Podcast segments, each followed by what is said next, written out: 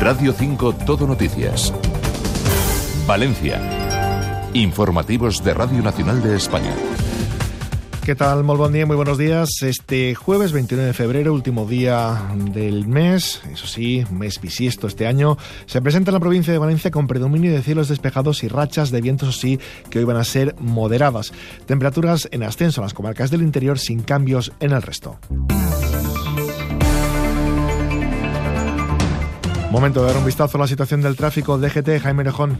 Muy buenos días. Ahora pendientes de complicaciones en la P7 en Vétera en dirección Alicante. También complicaciones en el acceso a Valencia Capital, V31 a su paso por Sedaví, la CV35 en San Antonio de Benajever y Burjasot. Además, complicaciones en la V30 en los tramos de Chirivilla y Mislata en ambas direcciones. Precaución en todos estos tramos y vías. ¿Y cómo se circula por la ciudad de Valencia? Sala de gestión de tráfico, Mar San Juan.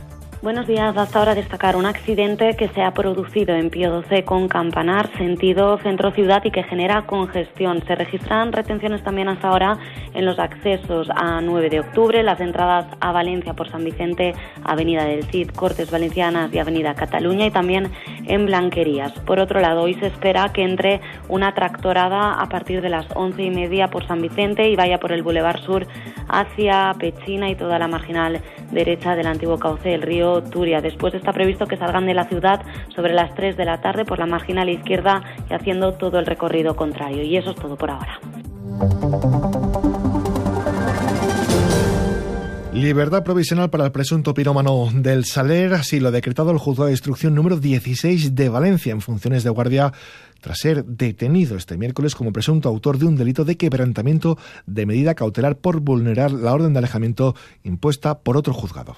Este hombre de 59 años, vecino del Saler, ya fue detenido el pasado 25 de octubre por hechos similares y desde ahora no podrá acercarse a menos de un kilómetro del Parque Natural y llevará una pulsera de geolocalización. María José Catalá, alcaldesa. Este es un paso más, estaremos pendientes de la investigación, estaremos siguiendo esa ese procedimiento y vamos a ver si llegamos hasta el final y podemos tener ya resultados y podemos tener un, pues un causante y una consecuencia, porque tienen que haber consecuencias de todo lo que ha pasado en el Saler. Radio 5 Todo Noticias. Valencia.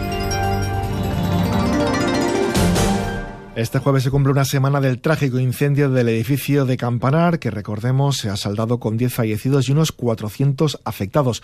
Los cadáveres de las víctimas están ya identificados, se encuentran en el atómico forense y desde este martes se está procediendo a su entrega a las familias. Pilar Bernabé, delegado del Gobierno. Ayer se comunicó a las familias la identificación de todos y cada uno de ellos y se está procediendo a la entrega, que eso ya depende del juez.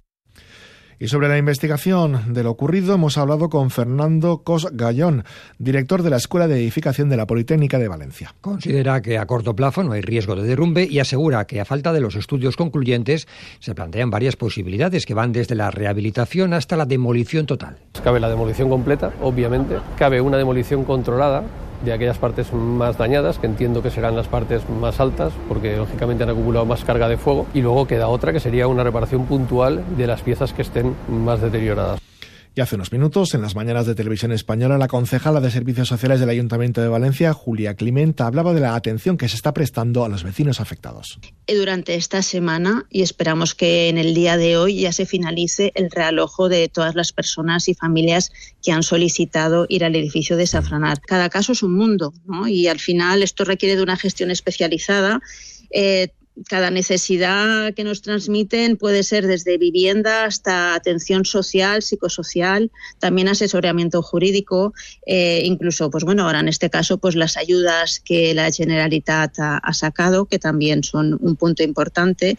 Mientras quienes lograron salvarse del incendio tratan de averiguar si hay algo que no ha sido pasto de las llamas. Ascensión y Ricardo son dos de los afectados. La gente que tenía cosas en las cajas fuertes quizás recuperen algo porque es de lo único que yo creo que puede haber. No, no veo posible que haya resistido nada ahí dentro. Fotos de los hijos graduándose eh, o a la primera comunión, fotos familiares que ya no están con nosotros, que lo teníamos presente. Además, la Generalitat ha constituido la Comisión de Expertos en materia de seguridad de edificios para dar respuesta a las preocupaciones de la ciudadanía ante el incendio de Campanar, así como para escuchar las recomendaciones y sugerencias de profesionales y técnicos. 8 de la mañana, 49 minutos. La Junta Central Fallera ha confirmado que la crida va a tener lugar el próximo domingo 3 de marzo con los mismos actos y horarios que inicialmente estaban previstos y se aplaza, eso sí, la gala fallera al 19 de abril. Así se ha trasladado este miércoles por parte del presidente de la Junta, Santiago Ballester, a su directiva después de que el pasado lunes finalizara el luto oficial por las víctimas del incendio de Campanar. No obstante, la fallera mayor de Valencia 2024, María Estela Arlandis, remarca que el mundo fallero no va a olvidarse de las víctimas del incendio. Bueno, al final eh, todos los falleros tenemos en mente a esas personas afectadas y bueno, haremos la crida pensando en ellos. La verdad que el mundo fallero se ha volcado muchísimo y eso se va a ver en nuestros discursos, seguro. En la misma línea, la alcaldesa María José Catalá ha remarcado que la crida del próximo domingo habrá un recuerdo a las víctimas de Campanar, aunque ha señalado que no puede considerarse ese acto un acto institucional por la tragedia. És cert que en el marc de la crida els fallers volen fer un gest de carinyo, però no és un acte institucional i si n'hi ha un acte institucional futur serà no esta setmana, per supost, perquè és una setmana de silenci, és una setmana eh, per a les famílies de les víctimes molt delicada, serà a futur i serà sempre eh, comptant en ells i en la, el seu criteri i la seva voluntat. Mañana viernes se aprobará la modificación del bando fallero. De esta forma, el domingo a las siete y cuarto tendrá lugar la macro desperta infantil desde la Plaza de la Reina y a las siete y media la macro desperta para adultos por las calles de La Paz y San Vicente hasta llegar a la plaza del Ayuntamiento. A las ocho habrá una mascleta en la plaza del consistorio y posterior desayuno a las doce una entrada de bandas y a las siete y media de la tarde comenzará la crida. Y en relación con el arranque de las fallas, este miércoles se han entregado los premios falleros dirigidos a las comisiones que mejor previenen el consumo abusivo del alcohol durante las fiestas. Según el director de programas de la ONG Controla Club, Juan Barcela, el número de personas que afirman disfrutar de la fiesta sin alcohol ha crecido casi un 50% desde 2017 a 2022. 2017, por ejemplo, teníamos que esta cifra se situaba en un 15,4, pues bien, año a año esta cifra ha ido aumentando hasta situarse como digo, en un 22,5%, que es un aumento del 46% con respecto a la cifra de 2017. El Grupo Municipal de Compromesa insta al Partido Popular a explicar posibles irregularidades, asegura, en contratos recientes de la Junta Central Fallera y anuncia que se va a reunir este viernes con el organismo fallero. Según el concejal valencianista Pere Fuset, su obligación como oposición es controlar la gestión del equipo de gobierno local. Junta Central Fallera hem detectat algunes possibles irregularitats que entenem que s'han d'explicar i per això des de compromís hem forçat la convocatòria d'un Consell Rector extraordinari per este divendres en el que anem a demanar explicacions i en el que tractarem de posar llum sobre algunes qüestions que ens pareixen massa fosques. 8 de la mañana, 52 minutos. Otras noticias en formato breve. El PSP PSOE critica que la alcaldesa de Valencia renuncia a renaturalizar la avenida del puerto. La portavoz municipal socialista Sandra Gómez afirma que este proyecto fue uno de los que permitió a Valencia lograr la capitalidad verde europea. Hoy las ciudades ya no se conectan entre sí, entre sus barrios o entre sus puntos con grandes autopistas urbanas, sino que se conectan por paseos verdes y por zonas renaturalizadas. Ese es el modelo del Partido Socialista y se contrapone mucho con el modelo del Partido Popular y de la señora Catalá. Mientras nosotros proyectábamos una ciudad renaturalizada y de paseos, ella diseña una ciudad de grandes autopistas urbanas. El Hospital La Fe acogerá a partir de 2025 el que va a ser el primer centro de prontoterapia de la comunidad. El presidente de la Generalitat, Carlos Mazón, ha visitado este miércoles la parcela donde se construirá el edificio, cuyas obras ya adjudicadas comenzarán el próximo mes de julio. Una inversión superior a los 50 millones de euros, de los cuales aproximadamente la mitad corresponden a las instalaciones donadas por la Fundación Amancio Ortega, a la cual eh, quiero reiterar mi más sincero y profundo agradecimiento. Este centro de fototerapia tendrá capacidad para atender a 300 pacientes oncológicos al año, tanto de nuestra autonomía como de provincias limítrofes. El Valencia Club de Fútbol ha presentado este miércoles ante el Tribunal Superior de Justicia el informe del Ayuntamiento de Valencia que establecía que la licencia de obra del No Mestalla estaba activa para defender así, asegura el club, la vigencia de la AT que amparaba el proyecto. El próximo 6 de marzo está previsto que el TSJ se pronuncie sobre la caducidad anticipada de la AT que decretó la Generalitat en julio de 2022 al entender que el Valencia, como promotor, no había cumplido con los plazos y con sus obligaciones, una decisión que el club después recurrió. Y como les veremos contando, desde este jueves la línea 23 de la MT de Valencia amplía su recorrido y llegará hasta el centro de la ciudad. De esta forma, los vecinos y vecinas de la punta van a poder recuperar el servicio directo con el centro de Valencia, que perdieron en abril de 2023. Desde Compromís advierten que esta modificación aumentará a casi una hora la frecuencia de paso de la línea 23. También elimina, dice el concejal Giuseppe Grezzi, la posibilidad de los vecinos de Pinedo y Saler de viajar en MT con normalidad, dejándolos a merced de la presión turística. Estas mesures regressives són la prova més palpable del total desconeixement de la senyora Català i de regidor Carbonell del funcionament del transport públic. Català i el seu equip gestionen l'MT com si els usuaris foren números, però són persones. Persones que a vegades no viuen en els barris més poblats ni cèntrics, però que són nuclis històrics de la nostra ciutat i tenen dret a relacionar-se entre ells i amb els altres amb rapidesa i normalitat. La Asamblea Feminista de Valencia ha convocado su manifestación para el 8 de marzo, Día de la Mujer, en la que intentarán de nuevo animar a pasar de la rabia a la lucha, a la vez que aprovecharán su movilización para pedir el fin del genocidio en Gaza.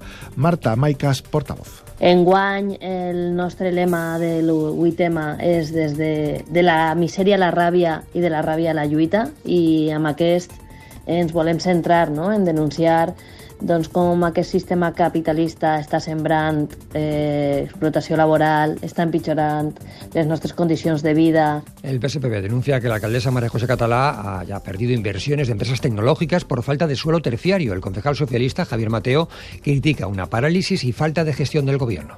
Les dejamos una ciudad en la que todo el mundo quería venir, todo el mundo quería invertir y debido a su parálisis ahora tienen que buscar espacios fuera de Valencia estas inversiones. Mientras el PP y Catalá eliminan terciario para este tipo de inversiones como el que habíamos previsto, paralizando proyectos como el de Vara de Cuart o el de Pai del Grau o proyectos como el Centro de Procesamiento de Datos de los DO. Está muy bien decir que aspiras a ser la segunda ciudad de España, pero es más importante ponerse a trabajar para conseguirlo y la señora Catalá, en materia económica como en tantas otras, va justo en la dirección contraria.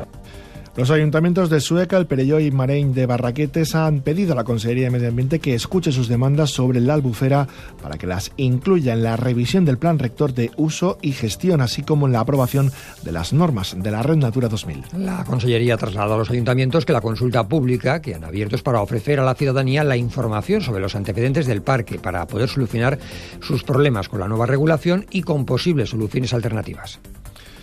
En los sucesos, nuevo caso de homicidio en Valencia. Un hombre presuntamente ha matado a su hermana. En Valencia, al parecer, se trataría de un estrangulamiento. La Policía Nacional ya investiga el caso. El principal sospechoso está ya detenido.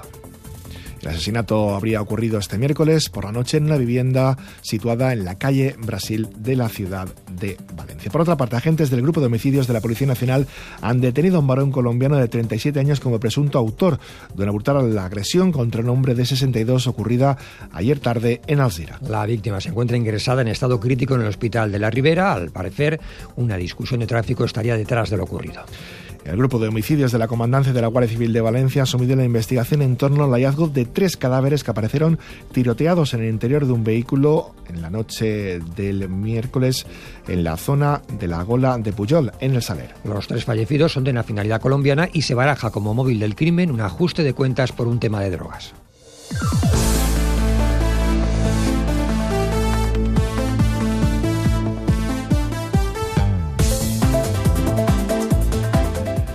En los deportes, el Valencia Basket se mide esta tarde a la Virtus de Bolonia, lo hará en tierras italianas. Este será su partido 500 en las distintas competiciones europeas. El técnico taroncha, Alex Mumbrú, ha calificado el encuentro de sorpresa, ya que no sabe en qué estado van a llegar sus jugadores a la cita. Un partido complicado desde, desde el punto de vista también de, de la mentalización. ¿no? Eh, aún no hemos hecho ningún, ningún entreno todos juntos. Eh, los que han estado en ventanas acaban de llegar. Eh, seguro, Virtus también, pero nosotros incluso va a haber algún jugador que va a ir directamente a Bolonia sin, sin pasar ni por Valencia. Por otra parte, hablando de fútbol, la jueza de competiciones profesionales de la Real Federación Española de Fútbol ha fijado para el jueves 4 de abril la celebración del partido Granada-Valencia, aplazado el pasado fin de semana a petición del conjunto valencianista en señal de duelo por las víctimas del incendio de Campanar. En segunda división, el Levante Andorra, aplazado por el mismo motivo, se disputará el miércoles 13 de marzo. En lo estrictamente deportivo, el técnico del Valencia, Rubén Baraja, cuenta con toda la plantilla para la disputa este próximo sábado en Mestalla del partido contra el líder de Primera División, el Real Madrid. Almeida, Diego López y Thierry han trabajado a buen ritmo esta semana y parecen recuperados de sus respectivas lesiones. Con los deportes llegamos a las 9 de la mañana. Siguen informados en esta sintonía y en rtve.es.